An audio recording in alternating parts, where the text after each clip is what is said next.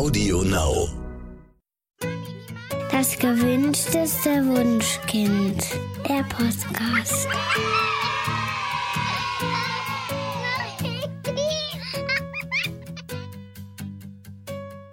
Hallo und herzlich willkommen zu Das gewünschteste Wunschkind, der Podcast mit Daniel Graf und Katja Seide. Na, ihr Lieben, wie geht's euch denn gerade so? Ich selbst fühle mich im Moment wirklich extrem erschöpft und ich fürchte, dass es ganz vielen von euch genauso geht. Meine Batterien sind mal wieder leer und ich fühle mich vom Berg an Arbeit und Verantwortung gerade richtig erschlagen. Unsere heutigen Gäste sagen, kein Wunder, dass das vielen Eltern so geht. Wir kümmern uns viel zu wenig um uns selbst und geraten daher schnell in einen Strudel aus Überforderung und Erschöpfung. Wie wir da wieder rauskommen oder noch besser vorbeugen, darüber wollen wir heute mit Michelle Liussi und Katharina Spangler sprechen. Herzlich willkommen, ihr beiden.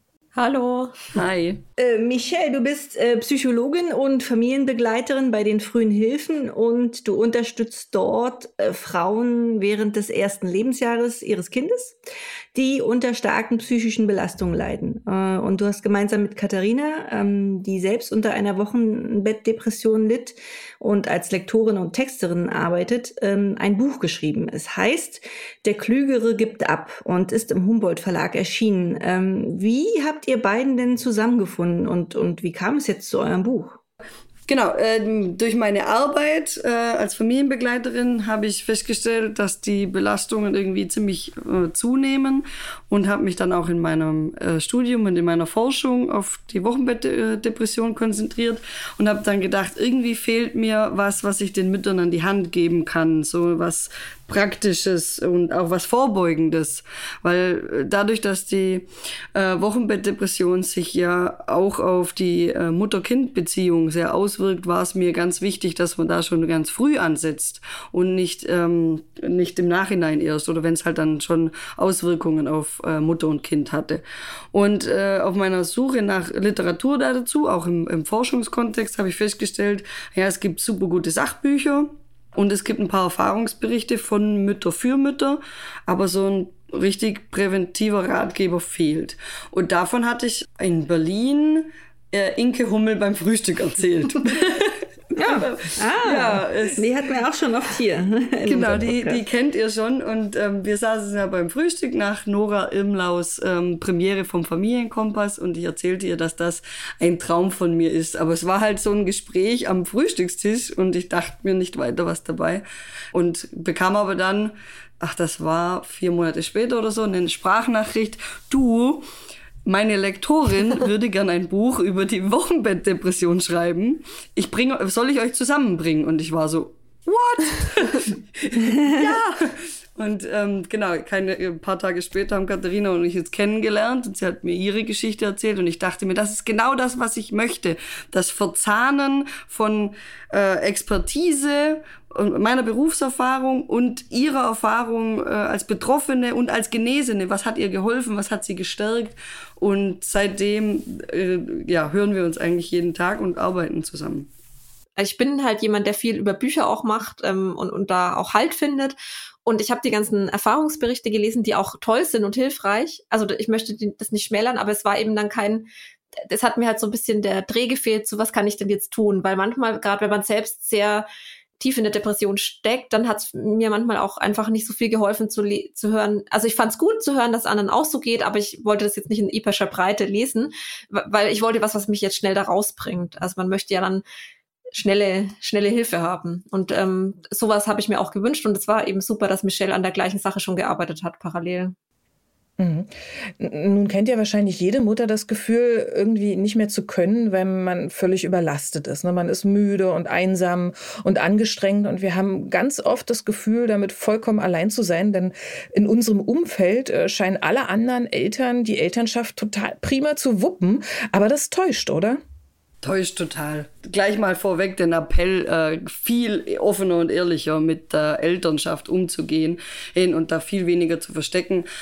Also äh, nicht nur, dass ich es beruflich auch sehe, auch die Zahlen sprechen eindeutig dafür. Ich meine, äh, jede fünfte Mutter, und das sind noch Zahlen vor der Corona-Pandemie, erlitt entweder eine Wochenbettdepression oder einen Burnout.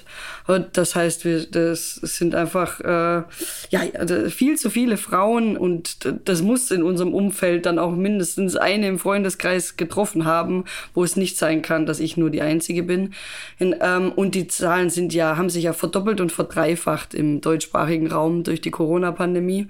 Eh, also inzwischen ist es sicherlich noch viel häufiger geworden, aber es ist auch ein Riesentabu sich hinzustellen und zu sagen, ich, ich finde nicht alles toll an meiner Mutterschaft, oder? Wir, wir haben so ein glorifiziertes Bild von Mutterschaft, äh, wo wir darin aufgehen sollten. Die Liebe müsste das ja eigentlich alles wettmachen. Diese allumfassende Liebe, die wir für Kinder empfinden, die sollte, der, sollte eigentlich Preis genug sein oder Lohn genug, äh, so ist richtig. Und ähm, ja, äh, das, und wenn man jetzt sich hinstellt und sagt, eigentlich geht's mir nicht gut damit oder ich mag nicht alles daran oder vielleicht sogar ich bereue es. Und zwar nicht, weil man die Kinder nicht liebt, sondern weil das System einem das so schwer macht, Mutter zu sein. Und ich bereue es, dass ich Mama geworden bin und alles aufgegeben habe. Dann ist man, äh, läuft man Gefahr, aus der sozialen Gruppe ausgestoßen zu werden. So ist, so ist es leider bei uns im Moment oder schon lange, dass man sich da damit äh, einfach an den Rand der sozialen Gruppe stellt. Und, und das äh, lässt uns schweigen und nicht solidarisch zusammenstehen. Also tatsächlich kriegen wir ja häufig äh, Briefe oder E-Mails. Also viele, viele Eltern schreiben da, dass, dass es, ähm, dass sie sich schlecht fühlen, ähm, wenn sie sich so angestrengt fühlen, weil ja eigentlich, also wir leben ja eigentlich vergleichsweise komfortabel. Also wir haben Maschinen, die unser Geschirr spülen und die Wäsche spülen und wir haben äh, kleine Roboter mittlerweile, die durch die durch die Wohnungen saugen und äh, ja wischen da, die Fenster und Böden können wir auch mit mit äh, kleinen Sachen machen und ähm, wenn man jetzt also zumindest in Berlin keine große, große Lust hat zu kochen, dann kann man sich irgendwie trotzdem relativ gesund ernähren. Wenn man das Geld hat natürlich nur, aber man kann halt essen gehen. Also eigentlich ist die Hausarbeit im Vergleich zu früher ja ziemlich, also eigentlich weniger geworden. Warum fühlen wir uns denn trotzdem so erschöpft? Weil alles andere mehr geworden ist. Weil einfach die Rollen Erwartungen an Mütter so zugenommen haben. Es wird ja erwartet, dass wir auch berufstätig sind. Wir wollen das oft auch, aber das heißt, wir haben die Vereinbarkeit ist dazu bekommen. Wir, die meisten von uns sind berufstätig und Mamas. Auch mit sehr kleinen Kindern. Das gab es zum Beispiel bei meiner, noch bei meiner Mutter kaum und bei meiner Großmutter gar nicht. Die hatten wirklich da war die Hausarbeit einfach körperlich anstrengender, viel mehr zu tun. Aber dafür müssen wir, wird von uns jetzt eben erwartet, dass wir noch nebenbei arbeiten, ähm, die Care-Arbeit zu Hause leisten, Geburtstage große organisieren, uns ehrenamtlich vielleicht engagieren, wenn wir Zeit haben, uns auch irgendwie noch ja, für, für, für unsere Rechte einzusetzen, was alles super wichtig ist, aber das alles gleichzeitig zu tun, ist wahnsinnig viel. Und es ist so viel dazugekommen, dass das nicht ähm, aufwiegt, dass der Haushalt einfacher geworden ist. Das ist einfach, ähm, wenn man die Studien auch liest und wie erschöpft die Leute sind und wenn man auch so ein bisschen soziologisch dahinter geht und fragt, woran liegt es denn, einfach an den vielen Erwartungen, die auf uns Mütter einprasseln und die wir an uns selber dann dadurch auch haben, weil wir damit aufgewachsen sind.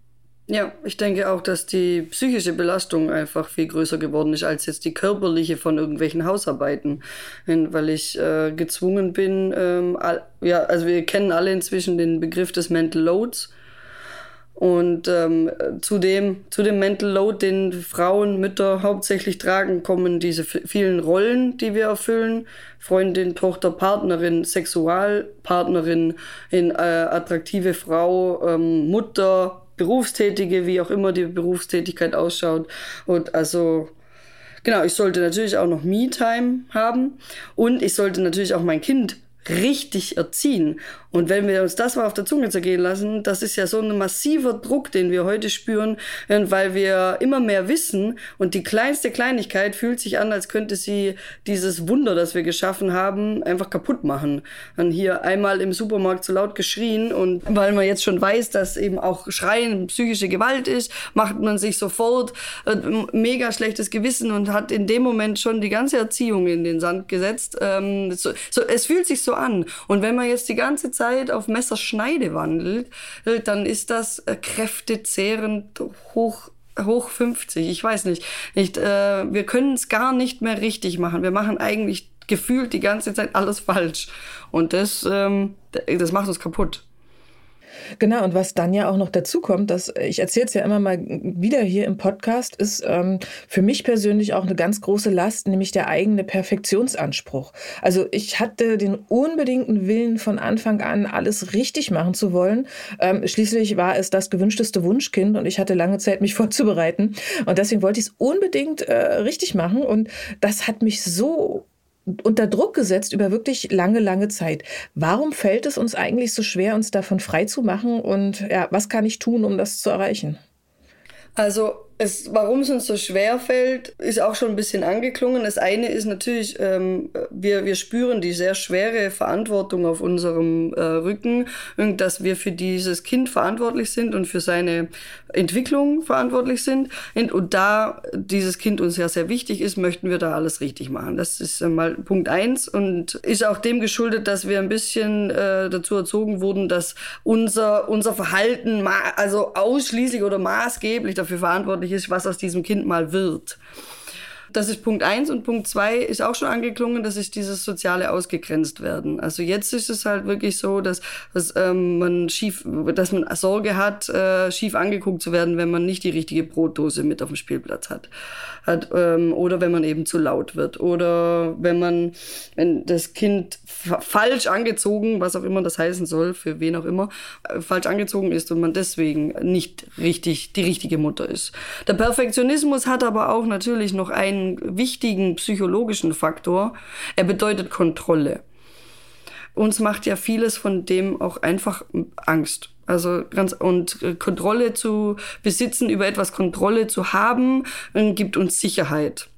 Und der Perfektionismus ist eine, eine sehr, sehr mächtige äh, Bewältigungsmethode, um mit Ängsten und Unsicherheiten umzugehen. Umso mehr ich unter Kontrolle habe, umso stärker bin, fühle ich mich, umso sicherer fühle ich mich. Und deswegen erliegen wir dem sehr gerne.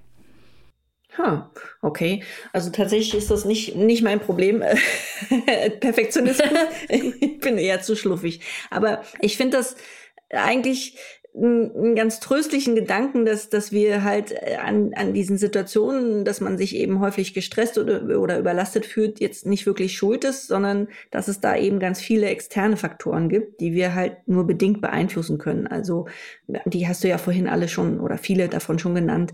Ihr sagt aber in eurem Buch, dass es Wege aus dem Strudel gibt und dass die Lösung in uns selbst, in der Kommunikation und in geteilter Verantwortung liegt. Ähm, lasst uns mal darüber im Einzelnen sprechen. Also ähm, wenn ich mich richtig erinnere, ist eines der wichtigsten Werkzeuge, um der Überforderung entgegenzutreten, ein gutes Stressmanagement. Ich, was ist das? Also habt ihr irgendwie Tipps für unsere HörerInnen? Ja, ähm, Stressmanagement ist tatsächlich mein Lieblingswerk. Deswegen habe ich dich jetzt gleich reingelassen. ich dachte schon, ja. Ähm, gut, ja. Stressmanagement teilt sich in zweierlei Managements auf, in ein Zeitmanagement und in ein emotionales Stressmanagement. Und das ist zusammengefasst.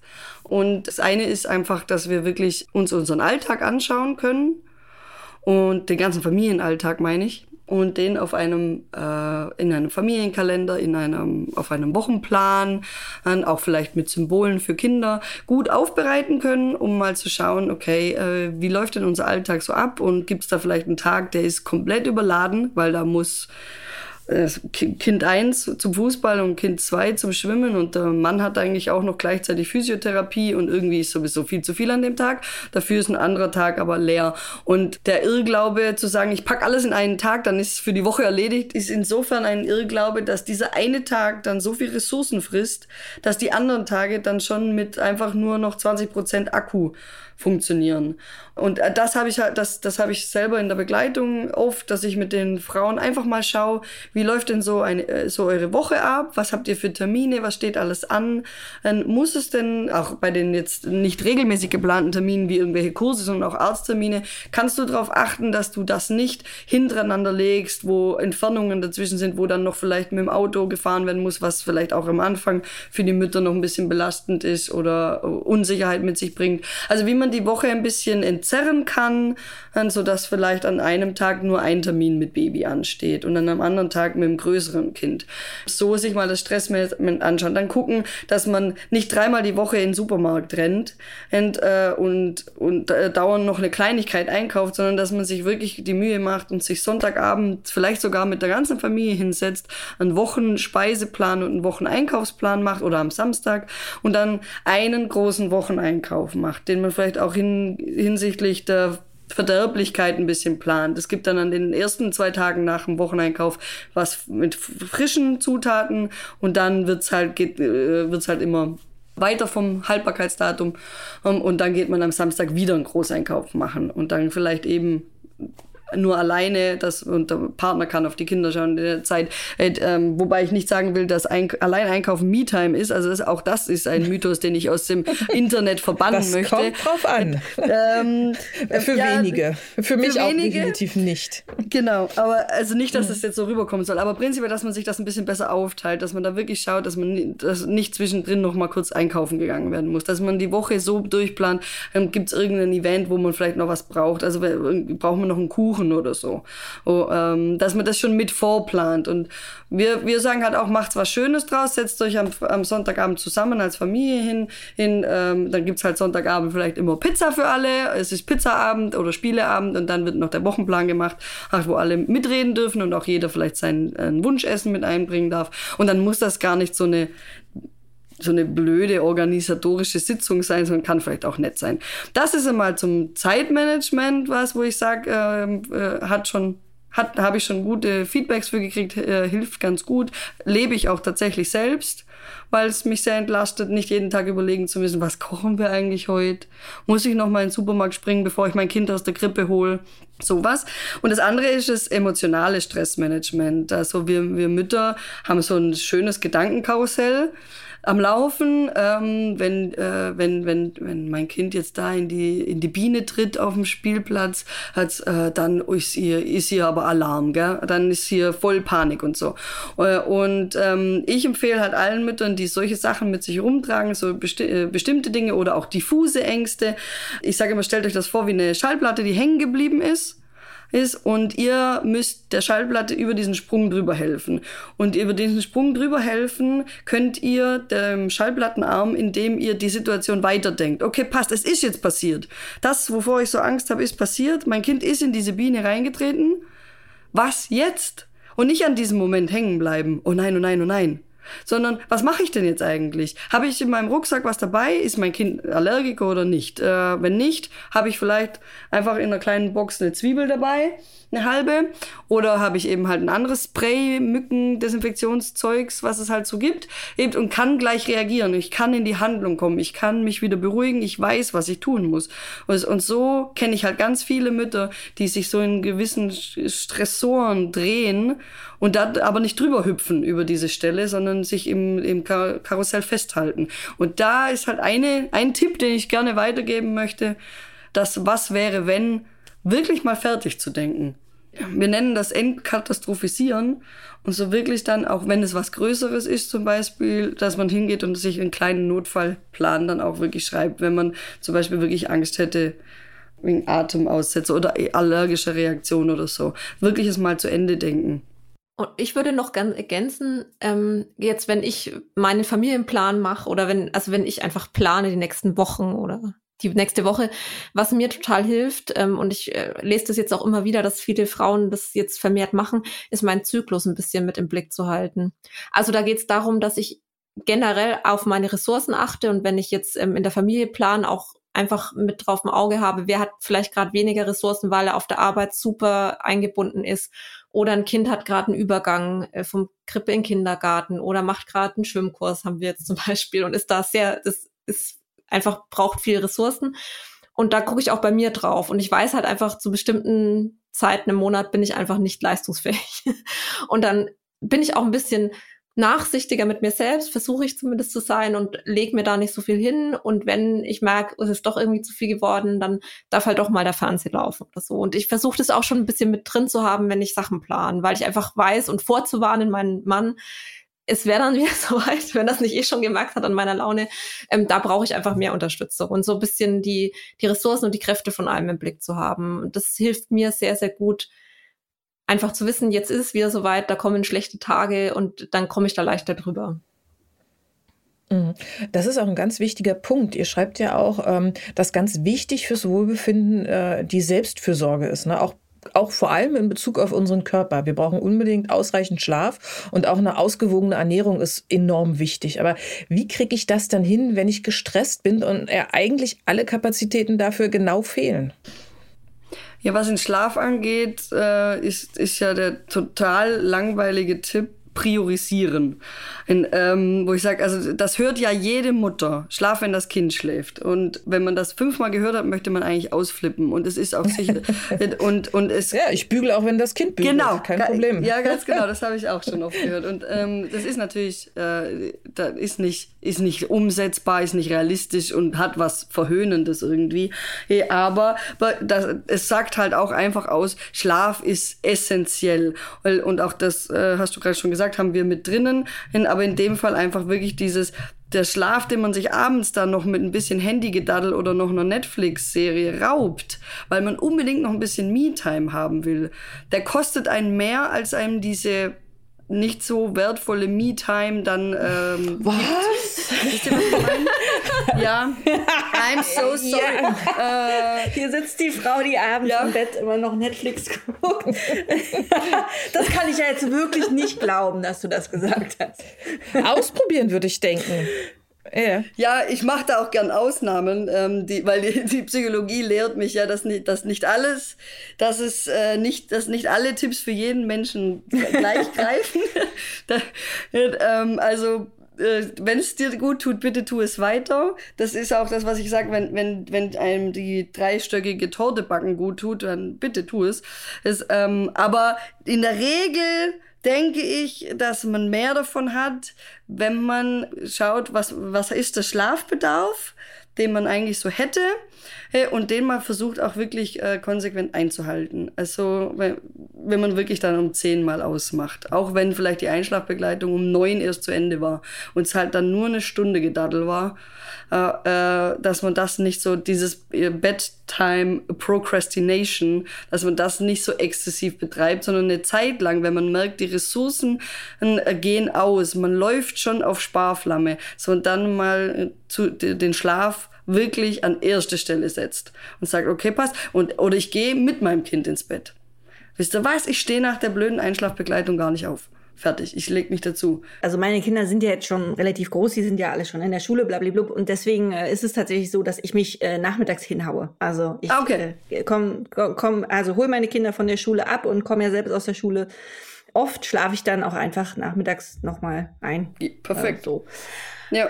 Genau. Ähm, jetzt haben wir uns äh, ums körperliche Wohlbefinden äh, gekümmert. Natürlich gibt es äh, auch die psychische Ausgeglichenheit, die spielt auch eine große Rolle als Stressfaktor. Ähm, welche Ideen habt ihr denn dort, um, um diesen Bereich entspannter zu werden? Also Netflixen ja schon mal nicht. ja, äh, ich sag mal, äh, wenn es dir gut tut, das hat Michelle auch schon gesagt, und man muss sich dann auch nicht ein schlechtes Gewissen machen, weil wir es jetzt gerade hatten, wenn man da mal nicht so gesund ist, weil es gerade stressig ist. Oder wenn man es halt mal mit dem Schlaf jetzt, also es ist keine Dauerlösung, zu wenig zu schlafen, aber man soll das auch nicht dann zu so einem Stress ausarten lassen, das noch für sich zu sorgen. Das soll nicht in Stress ausarten. Wir sagen auch immer, guckt, was für euch passt, packt euch das raus, aber passt auf, dass das eben nicht ganz zu kurz kommt, weil Schlaf einfach so unglaublich wichtig ist für unsere Energie.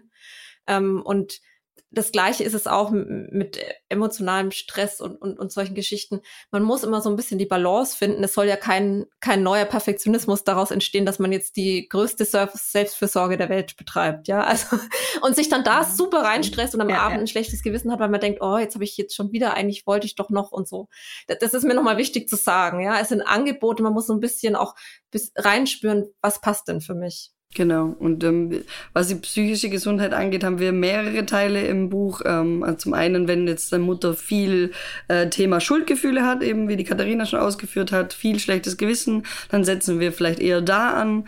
Dann kann es aber sein, dass vielleicht die Mutter eher ein Thema mit, mit Wut hat oder mit dem inneren Kind, also dass sie immer wieder an irgendwelche Herausforderungen stößt, die vom, vom eigenen Kind ausgelöst werden, wo sie dann merkt, dass sie vielleicht harscher reagiert, als es jetzt vielleicht verhältnismäßig wäre und wo sie sich dann hinterher fragt, was war jetzt das eigentlich? Ich, da kann man beim inneren Kind vielleicht ein bisschen ansetzen. Und, ähm, genau, wir schauen auch hin, äh, wie es mit den wie es mit der Widerstandskraft aussieht, also der psychischen Widerstandskraft, äh, wo ich äh, viel, wo ich auch ein bisschen Meditation oder mal so eine Körperreise empfehle, dass man einfach wirklich mal achtsam mit sich ist und spürt, wann die eigenen Grenzen überschritten werden, dass man damit sehr viel mehr Widerstandskraft psychischer Natur aufbauen kann, indem man einfach schon äh, auf sich selber besser achtet. Und mit, damit meine ich, dass ich im ersten Moment einfach mal wahrnehme und das zwar wertfrei einfach mal wahrnehme, okay, das ist jetzt, das ist mir jetzt gerade zu viel. Ich gucke auf mein Kind runter, das in der Schwimmbadgarderobe liegt und furchtbar tobt und schreit, weil es will noch nicht nach Hause. Und ich nehme mir einen Moment und gehe einen Schritt zurück und atme durch und denke mir, ach du grüne Neue, das ist jetzt echt gerade heftig. Und, und das löst so viel in mir aus. Und eigentlich wird, und, und, und mal hingucken, ich schäme mich vielleicht gerade, weil jetzt sehen die das alle. Und mein Kind führt sich auf wie Hulk.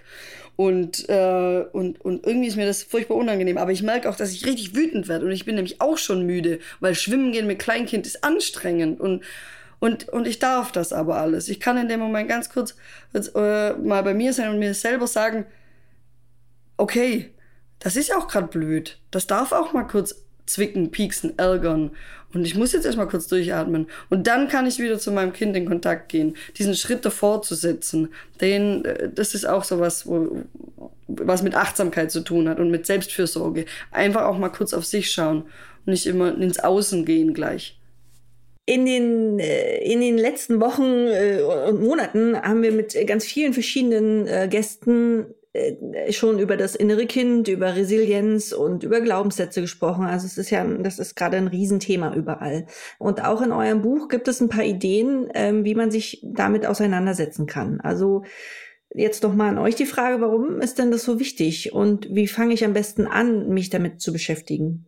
Ich bin froh, dass du das innere Kind zur Sprache bringst ähm, oder nochmal, dass wir da nochmal in die Tiefe gehen, weil mir ganz wichtig ist, dass, es, dass unsere Vorschläge zum inneren Kind nur Impulse sind. Und wer mit dem inneren Kind tiefergehende Probleme hat oder halt in dem Fall mit, den, mit dem, was ausgelöst wird durch die eigene Kindheit, traumatisches oder e-, extreme Wut oder Aggression und der möge der möge bitte oder die möge bitte sich da auch helfen lassen, äh, psychologisch beraten lassen, psychotherapeutisch unterstützen lassen, weil das innere Kind ist, ist, ist sehr mächtig.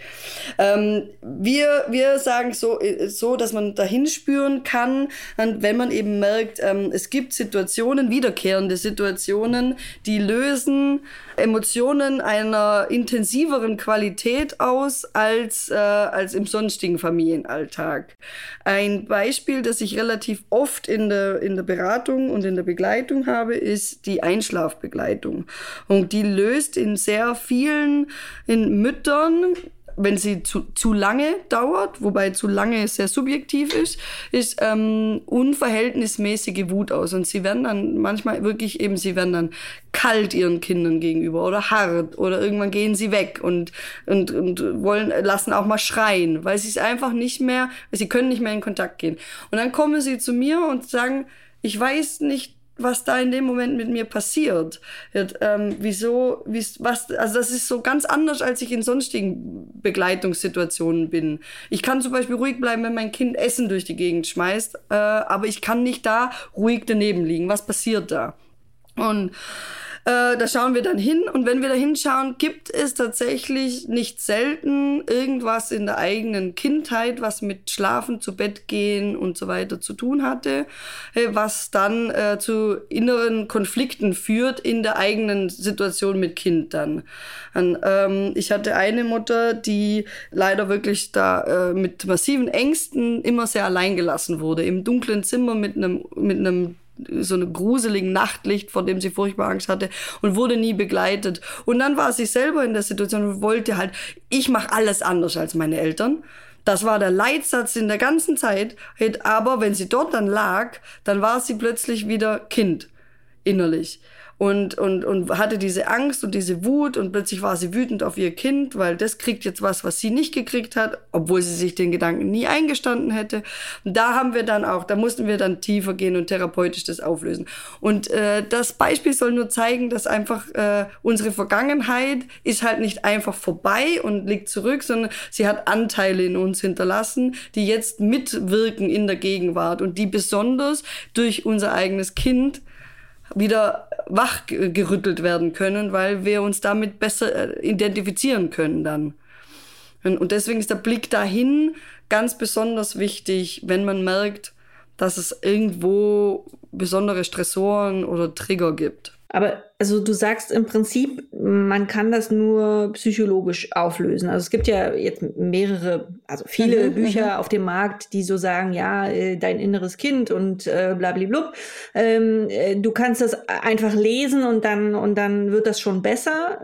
Du sagst, das geht nicht oder doch, das, das kann man probieren. Es kommt auf die Intensität an, ne? Und auf die ja. Art der Probleme, würde ich sagen, genau. Michelle, oder? Ja. ja. ja. Genau. Also wenn ich äh, wenn ich nur merke, dass da immer wieder so, so Sätze in mir aufkommen, wie ich kann das nicht oder das macht man halt so oder äh, solche Dinge, dann kann ich versuchen, selbst dagegen anzuarbeiten, indem ich da eben, wir kennen sie inzwischen auch alle diese schönen Affirmationen, die schönen Glaubenssätze äh, und, und das geht. Man kann, äh, kann glaube ich, das glaube ich fest, dass man ein paar innere Muster so überschreiben kann. Aber da sprechen wir halt wirklich von, das müssen dann relativ oberflächliche Muster sein und nicht, nicht so tiefe, die dann wirklich so, so wirklich intensive Gefühle in uns auslösen. Also das ist halt wirklich wichtig zu unterscheiden. Und wenn ich merke, dass ich mich dann nicht mehr gut unter Kontrolle habe, dann brauche ich Hilfe. Wenn ich aber nur merke, ja, ich werde halt in, ich traue mir in gewissen Situationen zum Beispiel nie was zu, weil ich einen Glaubenssatz im Kopf habe, Mädchen können das nicht dann könnt, daran könnte ich vielleicht selber arbeiten, dass ich mir überall in der Wohnung Post-its hinhänge, wo drauf steht, ich kann das, das und das, aber vielleicht immer schön konkret oder da, ähm, ich bin, ich bin eine Frau, ich bin stark, wenn es jetzt zum Beispiel in die Richtung geht.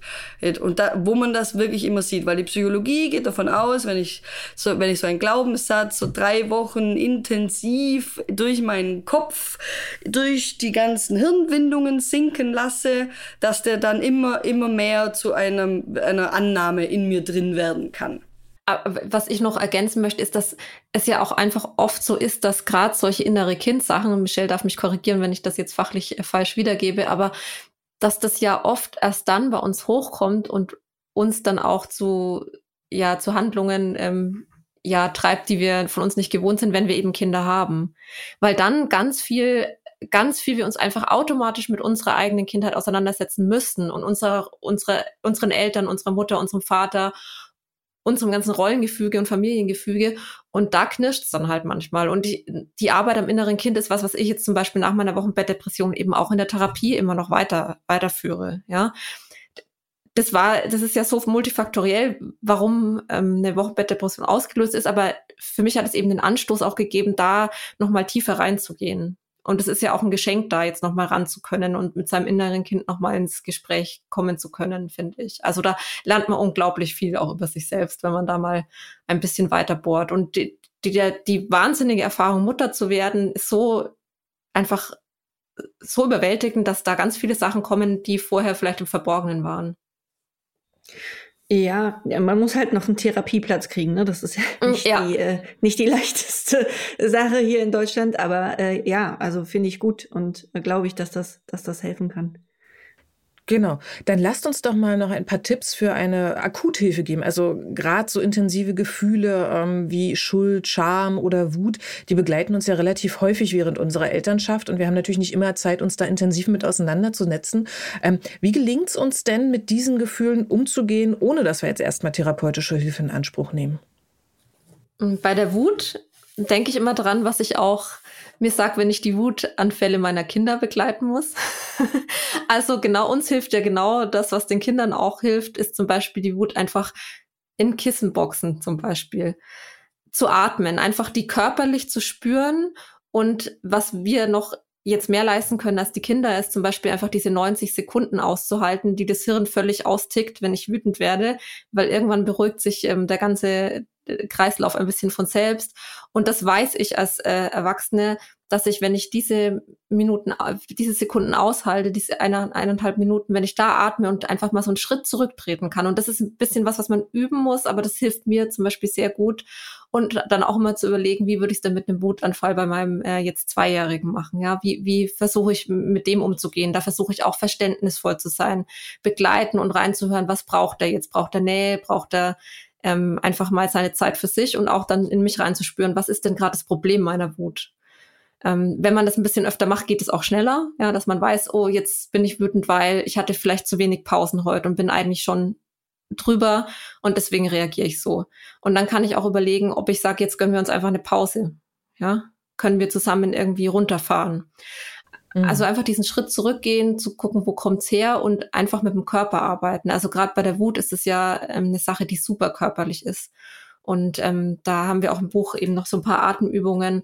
Das klingt immer so ein bisschen lame, sage ich. aber es, es, hilft echt. Ja, ja aber es, ja, funktioniert. funktioniert. Und gut Absolut. und ist relativ leicht jetzt auch ähm, zu erlernen oder sich mal anzugucken, ohne dass man da jetzt äh, keine drei Monografien über die Wut lesen muss, ne? Einfach in den Körper reinspüren. es gibt ja alles. Es gibt wahnsinnig viel gute Sachen dazu. Aber wie ihr gerade sagt, im Alltag muss es eben manchmal eine Akuthilfe sein. Und ich würde auch allen Frauen empfehlen, sich ein bisschen mit der eigenen Wut zu versöhnen, weil sie will einem ja eigentlich nur helfen, also in der Regel. In der Regel will uns die Wut auf etwas hinweisen. In, in dem Fall eben dass, dass ich zu wenig Pausen hatte oder dass es mir, dass es jetzt zu viel ist oder dass ich mich einsam oder zu wenig unterstützt fühle. Also sie ist ja ein Warnsignal. Und ähm, mir ist klar, das brauchen, das brauchen wir alle. Wir brauchen einen in dem Moment, wo wir wütend sind, brauchen wir was, äh, um, um mit der Wut umgehen zu können.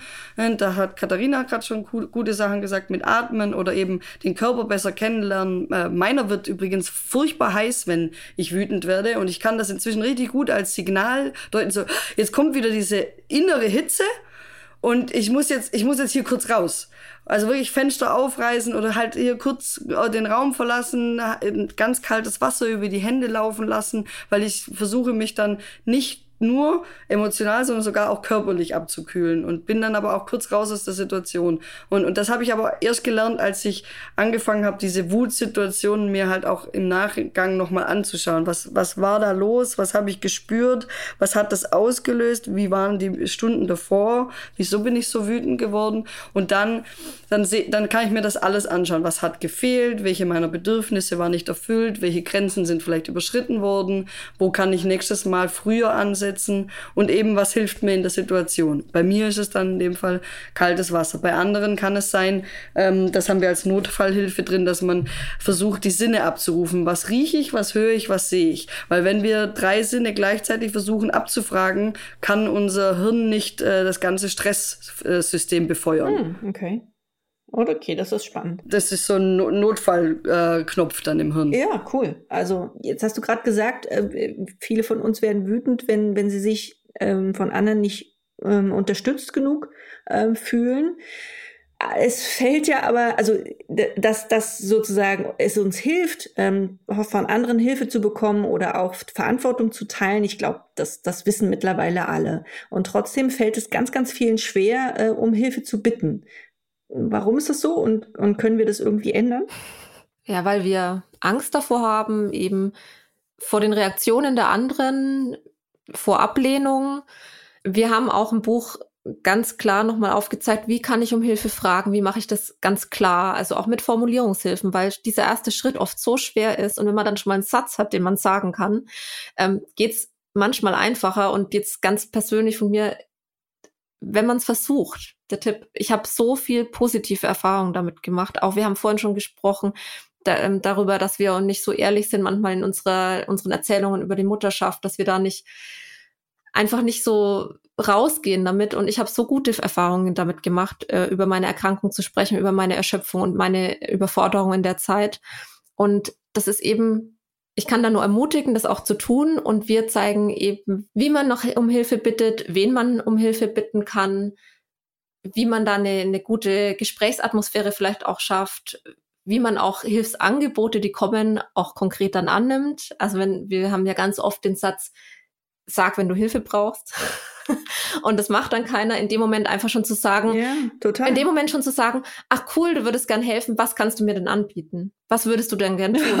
okay. Naja, also, Äh, okay. ja, naja, Ja, wenn Nee, man sagt, total toll, aber würde ich mich, glaube ich, tatsächlich nicht, trauen. ja, Also das Ja, wäre mir zu würdest dich irgendwie, nicht- weißt du? Ja, genau, weil du, weil, aber das ist die, das habe ich in der Beratung ganz oft, das ist dieses, ist, ich will niemandem zur Last Ja, fallen. Ich will Gute. erstens nicht Schwäche, ich, Ja. genau, ich will niemandem zur Last fallen und dabei über, übersehen wir vielleicht, dass die, die Freundin sich äh, total freuen würde, wenn sie zwei Stunden äh, mit dem Kind spazieren gehen darf oder dass sie sich geehrt fühlen würde, wenn man, wenn du so viel Vertrauen hast, als, oder dass sie eigentlich total gerne Zeit mit dem älteren Kind verbringt, weil sie vielleicht selber keins hat oder was auch immer. Du, da ist man so in seinem eigenen äh, Gefangenheit. Ich will ja keine Last sein und, und nimmt dem anderen, der es aber eigentlich anbietet, die Verantwortung dafür, für sich selbst zu entscheiden. und, und helfen macht ja auch glücklich. Also es ist, das wisst ihr auch, wenn man an, jemand anderem helfen kann, gerade wenn es ihm sehr schlecht geht jetzt und man weiß, man hat da mit äh, einer Stunde Kinder aufpassen oder einmal die Woche eine Stunde oder was zu essen vorbeibringen, Menschen so entlastet und glücklich gemacht, das ist ja auch ein schönes Gefühl für mich. Das muss man auch schon mal ein bisschen im Hinterkopf haben. Man selber hat ja auch schon mal im Leben anderen geholfen. Und es ist ja nicht immer ein, ich helfe dir jetzt, dann musst du mir sofort auch helfen, sondern das ist ja so einfach ein Kreislauf. Und wer gerade mehr ähm, Ressourcen hat und mehr Kräfte hat und mehr Zeit hat, der kann jetzt helfen und vielleicht kann man das später auch irgendwann zurückgeben. Oder man hat äh, vor zwei oder drei Jahren schon mal jemandem richtig gut geholfen beim Umzug, in der schwierigen Lebensphase. Und deswegen auch unsere Formulierungshilfen, vielleicht nicht ganz so direkt, was kannst du denn anbieten, aber ja, danke, da komme ich drauf zurück. Das ist ja schon mal eine, eine Ankündigung. Da komme ich gern drauf zurück. Und dann vielleicht sagen, du, du hattest mir das doch angeboten. Ähm, was könntest, was könnten wir denn für eine Lösung finden? Und einfach ehrlich zu sagen in dem Moment, ich kann nicht mehr. Und ähm, das ist super schwierig. Das hat auch bei mir lange gedauert und ich habe das erst im Umfeld hier gemacht und dann habe ich mich immer weiter geöffnet. Aber es tut so gut, auch einfach zu wissen, dass andere Leute da sind und das anbieten und dann einfach mal zu sagen, ja, bitte mach das was das für eine Last von den Schultern nimmt. Einfach zu sagen, ja, bitte hilf mir. Das ist so heilsam auch schon ein Stück und ähm, da kann ich wirklich nur alle ermutigen. Es ist, man kommt sich manchmal saudoof vor, aber es wird besser. Es wird besser. Ähm, besonders schwer haben es ja oft Alleinerziehende. Ihr beschäftigt euch auch in einem kleinen Teil eures Buches damit. Habt ihr spezielle Tipps, wie diese Elternteile für Entlastung sorgen können? Ja, also es, ist, es kommt natürlich leider in dem ganzen Gesamtpaket ein bisschen kurz. Man könnte bestimmt auch noch ein eigenes Buch für, äh, über diese besondere Herausforderung schreiben, aber ähm, wir sind schon der Meinung, dass auch Alleinerziehende, sofern möglich, natürlich ganz viel Unterstützung im sozialen Umfeld, im familiären oder eben durch andere Eltern auch erfahren können. Also, dass man sich mit anderen Alleinerziehenden zusammentut oder mit anderen Elternnetzwerken, anderen Eltern eben aus der Kinderkrippe der Schule oder so, so, dass man da ich will nicht sagen, dass das leicht ist, aber dass es möglich ist, ist, wenn man da sehr proaktiv ist und ähm, bereit ist, wirklich auf die anderen zuzugehen und zu sagen, okay, ich, ich, ich bin allein mit meinem Kind oder mit meinen Kindern, dann ähm, können wir uns bitte zusammentun und weil gemeinsam ist es leichter. Äh, und wir sind noch auf die spezielle Besonderheit eingegangen, die Alleinerziehende haben, äh, was jetzt Notfall, Krankheit und so angeht, weil da können wir uns in der Regel ja schon ähm, auf unsere pa Partner dann noch gut verlassen, dass die dann eben Pflegefreistellung oder so, also Krankheitstage fürs Kind oder so nehmen. Und, ähm, da kann man sich da noch drauf verlassen. Das haben ja Alleinerziehende in der Regel nicht. Und deswegen empfehlen wir da dann halt wirklich, dass man sich aktiv um einen Notfallkontakt bemüht. Also wenn man hat, die beste Freundin, die Patentante, eh, wenn die eigene Mutter in der Nähe ist oder irgendeine Nachbarin, der man sehr vertraut hoffentlich, dass man dann einen Notfallkontakt hat und dass es mit dieser Person einen abgesprochenen Notfallplan gibt, äh, den auch die Kinderkrippe oder der Kindergarten kennt, eine Notfallkarte, die man auf unserer Website auch runterladen kann, wo man eintragen kann, ich bin alleinerziehende Mutter eines Kindes, das äh, dort und dort in Betreuung ist, wenn man jetzt einen Unfall hat und allein gefunden wird, dass man weiß, man muss irgendwo Bescheid sagen, dass das Kind abgeholt wird und versorgt wird, solche Dinge. Also dass man, man muss natürlich an viel mehr Dinge denken als alleinerziehend Freunde äh, ähm, sind aber wirklich der Meinung, dass das, dass, dass auch da Mittel und Wege gibt und haben uns dafür auch extra mit der Yara von One Mom Show zusammengetan, die da auch sehr viel Erfahrung mitbringt.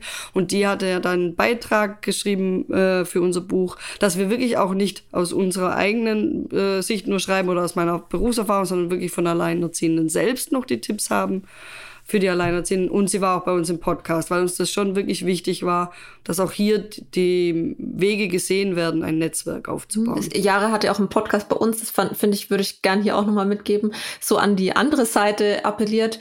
Ähm, ladet gern auch mal Alleinerziehende zu euren Wochenendaktivitäten zum Beispiel ein. Also wenn wir jetzt als Helfer da sind, ja, ähm, ihr macht einen Familienausflug, dann fragt man, manchmal macht man es nur als Familie, manchmal fragt man eine andere Familie. Sie hat gemeint, dass da oft Alleinerziehende so ein bisschen vergessen werden. Manchmal ist es so eine Art Rücksichtnahme. Wir möchten ja nicht, dass du dann quasi die heile Familie siehst. Aber sie hat gesagt, sie kann ja immer noch absagen.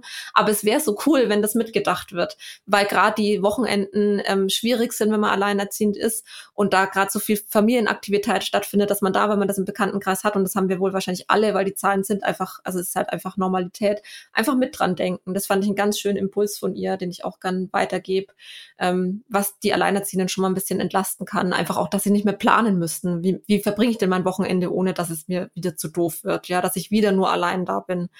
Ähm, ja. Und da wären wir wieder bei dem Punkt mit der Verantwortung. Und der ist mir wirklich ganz wichtig. Wir, wir neigen dazu, ganz viel Verantwortung für andere Menschen zu übernehmen. Nicht nur für unsere Kinder, sondern auch äh, ist es vielleicht meiner Mutter oder Schwiegermutter zu viel? Ist es vielleicht, fühlt sich die Alleinerziehende vielleicht komisch, wenn sie mit uns Familienausflug macht? Da denken wir für andere, da übernehmen wir Verantwortung und entscheiden für sie.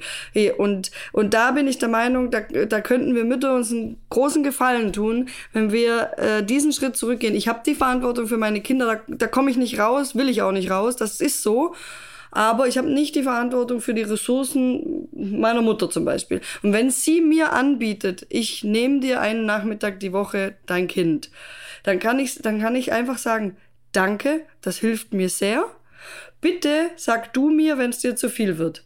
Das ist dein, dann ist der Ball auf ihrer Seite. Wenn sie dann irgendwann mal sagt, ich habe mir das leichter vorgestellt, als es ist äh, weil der ist jetzt vier und echt, äh, echt auf Zack, gell? und ich komme da nicht mehr hinterher. Und dann sage ich, Mama ist okay, wir finden eine andere Lösung. So, aber das muss sie mir sagen, das entscheidet nicht ich für sie. Ja, das stimmt, das, das ist richtig.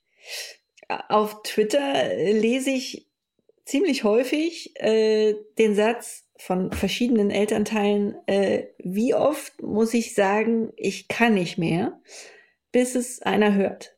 Und ich würde jetzt zum Abschluss gern nochmal mit euch darüber reden, wenn trotz aller Bemühungen es einem zu viel wird. Also wann wird es denn bedenklich? Wann brauche ich professionelle Hilfe? Und auch, haben wir ja schon angesprochen, ist schwierig. Wie schaffe ich das, welche zu bekommen? Mhm. Also dass wir so oft ich kann nicht mehr sagen müssen, ohne dass wir gehört werden, ist auf jeden Fall mal einfach eine Tragödie. Das ist, äh, kann, kann ich auch nicht schönreden. Es ist einfach, äh, ja, da, das ist einfach unwürdig teilweise. Und das erlebe ich auch wirklich ähm, in der Arbeit, dass Mütter sagen, so ich, hab, ich, ich bin schon bei dem Arzt gesessen und bei dem Arzt gesessen und habe gesagt, ich kann nicht mehr. Und es wurde halt so, ja, das vergeht das vergeht. Oder auch das ähm, ist normal, also das, ne? Also die, ja, das ja, genau, das Mütter ist normal. Sind halt also wir müde. haben da ja, so. Müt, Mütter sind halt müde, genau, das gehört dazu. Ähm, Mütter, Mütter schlafen schlecht und und und. Deswegen haben wir Frühwarnzeichen und ähm, selbst äh, Selbsttests im Buch, wo man gucken kann. Ähm, es ist auf jeden Fall ein sehr gutes Zeichen, wenn aller aller Schlaf der Welt nicht mehr hilft, um mich jemals wieder irgendwie normal zu fühlen. Also wenn ich einfach meinen Akku gar nicht mehr aufladen kann. Also weil weil Weil dauerhaft erschöpft zu sein, dauerhaft müde zu sein, ist kein Symptom von Mutterschaft. Und das sollte aus allen Köpfen raus. Das ist nicht irgendwie normal. Äh, wenn ich gar nicht mehr, selbst wenn ich mal zehn Stunden durchpennen kann, immer noch komplett fertig bin, dann ist das ungesund. Wenn ich nicht einschlafen kann oder nicht durchschlafen kann, obwohl mein Kind schläft, weil ich grübel und weil ich mich wälze und weil ich Unruhe habe, motorische oder psychische Unruhe habe, dann ist das nicht gesund. Dann ist das kein, ich kann nicht schlafen, weil ich Mama bin und weil mein Kind halt alle drei Stunden aufwacht, sondern ist das, dann geht das Richtung Schlafstörung, psychologische Schlafstörung. Und wenn ich merke, dass ich mich sozial zurückziehe, dass ich irgendwie anfange, Ängste zu entwickeln, mich nicht mehr aus dem Haus traue, wenn ich ähm, anfange, Zwänge zu, äh, zu entwickeln, weil Zwänge Zwänge haben was von Kontrolle erleben. Ähm, also das ist auch eigentlich wieder ein Schutzmechanismus unserer Psyche, äh, weil wir dauernd Kontrollverlust erleben, versuchen wir Kontrolle zu erleben, indem wir zwanghaft werden und die ganze Zeit den, das Haustürschloss kontrollieren oder den Herd. Ähm, wenn ich solche Sachen an mir bemerke, dann sind das alles, das schreit uns unsere Psyche an, ist äh, eben nicht nur ich kann nicht mehr, sondern ich gehe hier gerade kaputt. Und dann muss ich, äh, dann, dann muss ich zum Arzt. Äh, das, äh, da, die, die normale Anlaufstelle ist in der Regel einfach der Hausarzt, der Allgemeinmediziner, ländlich und städtisch, ist, äh, und hier nicht äh, dann klare Worte finden. Wir haben Formulierungshilfen im Buch, damit es nicht dieses abgetane, ich kann nicht mehr ist, sondern wirklich so, ich erlebe äh, dass ich nicht schlafen kann, egal was ist, äh, dass ich komme nicht mehr in die Kraft, ich habe vielleicht stark abgenommen, dass ich ganz klare Worte fühle, äh, finde und nachdem ich kann nicht mehr auch ein wirkliches Ich brauche Hilfe kommt. Ähm, dass ich vielleicht wirklich nicht darauf warte, dass auch das Ich kann nicht mehr ein soll ich dir helfen? Erfolgt, sondern dass ich das schon sage. Dass ich sage, okay, jetzt ist der Punkt gekommen, ich kann nicht mehr. Dann äh, gibt es verschiedene Einrichtungen. Es gibt Schatten und Licht, die ehrenamtliche ähm, Familienbegleiterinnen haben, haben äh, inzwischen relativ gut verbreitet in Deutschland. Es gibt die frühen Hilfen in Österreich, Deutschland und der Schweiz, jetzt die ähm, so eine äh, Case-Management-Funktion übernehmen. Das heißt, die kommen in die Familie, analysieren die Vielzahl der Belastungen, also nicht nur die psychischen, sondern auch die sozialen, die finanziellen vielleicht, die Betreuungssituation und organisieren dann rund um die Familie die Unterstützungsmaßnahmen, die es braucht. Ähm, eben natürlich die psychologische Beratung, die Lebensberatung, die äh, Psychotherapie, sofern man einen Platz bekommt. Mir ist bewusst, das ist tatsächlich momentan ein Riesenproblem aber auch da lohnt es sich, ich äh, vielleicht auch sogar schon frühzeitig zu sagen, okay, ich merke, da tut sich was in mir, vielleicht suche ich mir lieber früher einen Therapieplatz äh, als später, also lass mich vielleicht auf eine Liste setzen schon mal. Was gibt es noch? Die emotionelle erste, Berat äh, erste Hilfe, das ist ein ähm, auf Aufbereitungsangebot, ein Beratungsangebot, wo es auch um die Bindung geht, um die Geburtsverarbeitung und, und, und. Ähm, Hebammen wissen normalerweise sehr gut über solche Dinge Bescheid, wenn man jetzt wirklich in der klassischen klassischen Wochenbettdepressionen sind, sind sie meistens die ersten, die es bemerken und die weitervermitteln können. Bei späteren ähm, psychischen Erkrankungen sprechen wir dann ja meistens eher von, von Burnout, wenn es die El Kinder schon älter sind. Und ähm, da dann auch verschiedene Psychotherapierichtungen oder sogar vielleicht den Schritt zum Psychiater gehen Psychopharmaka können sehr unterstützend sein. Sie sind nicht die Lösung, aber sie sind, können eine große Hilfe sein, wenn eben chronischer Schlafmangel oder eben äh, dieses extreme Stimmungstief da sind. Dann empfehlen wir auch den Gang zum Facharzt. Und all diese Hilfsmöglichkeiten sind im Buch in einem Wegweiser zu finden oder auch inzwischen gesammelt auf unserer Website zum schnell nachschauen. Genau, und man kann sich auch jederzeit an uns direkt wenden, an, an info.mamafürsorge.com, wenn man uns die Situation schildern möchte und eine Hilfe, äh, eine Unterstützungsmöglichkeit vermittelt bekommen möchte oder halt mal gesagt bekommen würde, was gibt's denn überhaupt? Da beraten wir auch dazu. Es gibt, es gibt auch in ganz vielen Kreisen, jetzt bei uns, dass man schon in der Klinik auch so Infozettel mitbekommt von den frühen Hilfen, die, die sich auf jeden Fall mal aufheben, ähm, weil da ganz, lokal gibt es ganz unterschiedliche Sachen. Bei uns gibt es jetzt zum Beispiel ein Baby-Blues-Telefon, da kann man anonym, ganz niederschwellig ohne dass das die Kasse mitkriegt, einfach mal anrufen. Ähm, und die können auch so ein bisschen Einschätzung schon geben oder einen weiterverweisen. Und ich war zum Beispiel erst mal bei der Erziehungsberatung. Das ist jetzt eigentlich auch nicht der klassische Weg, aber das sind ja auch Fachleute, die so ein bisschen einschätzen können, wie geht's dir, mit denen schon, es hilft ja schon mal drüber zu reden, dass es gerade nicht geht an, und mit irgendjemandem zu reden, der vernetzt ist und dann vielleicht weiterhelfen kann, wenn es gerade super schwierig ist, auch ähm, sich hinter das Telefon zu klemmen und wo wir wissen, dass Therapieplätze, das ist hier und wie überall auch ein pro großes Problem, ähm, schwierig sind zu bekommen, dann kann man so für die Überbrückungszeit tatsächlich lokal oft ähm, sich ganz gut organisieren. Und da hat zum Beispiel Schatten und Licht hat auch ganz viele Adressen und, und ähm, weiß, wo vor Ort bei einem da noch ein Ansprechpartner wäre oder eine Ansprechpartnerin. Ja, super. Ganz, ganz lieben Dank für die vielen, vielen Tipps, ihr lieben beiden. Ähm, danke, dass ihr mit uns über dieses wirklich wichtige Thema gesprochen habt. Ähm, ich bin sicher, dass unsere HörerInnen heute ganz, ganz viele Tipps mitnehmen konnten und dadurch vielleicht ein bisschen mehr Entspannung in ihren Familienalltag bringen können. Ja, vielen Dank. Schön, dass ihr da wart. Herzlichen Dank für die Einladung. Dankeschön, ja. Ihr Lieben, wir freuen uns, dass wir auch wieder heute drei Exemplare des wirklich tollen, tollen Buches verlosen dürfen. Ich sage nochmal, wie es heißt. Die Klügere gibt ab und ist im Humboldt Verlag erschienen. Um zu gewinnen, schreibt uns, wenn ihr diesen Podcast gehört habt, einfach eine E-Mail mit Die Klügere gibt ab im Betreff an wunschkindblog.gmail.com. Und zwei weitere Gewinnchancen habt ihr, wenn ihr bei Facebook oder Instagram vorbeischaut. Die Links dorthin und natürlich auch zum Buch findet ihr wie immer in den Shownotes. Wir wünschen euch viel Glück und Spaß beim Lesen und freuen uns, wenn ihr in 14 Tagen wieder mit dabei seid. Bis dahin macht's gut und tschüss. Das war der Podcast vom gewünschtesten Wunschkind.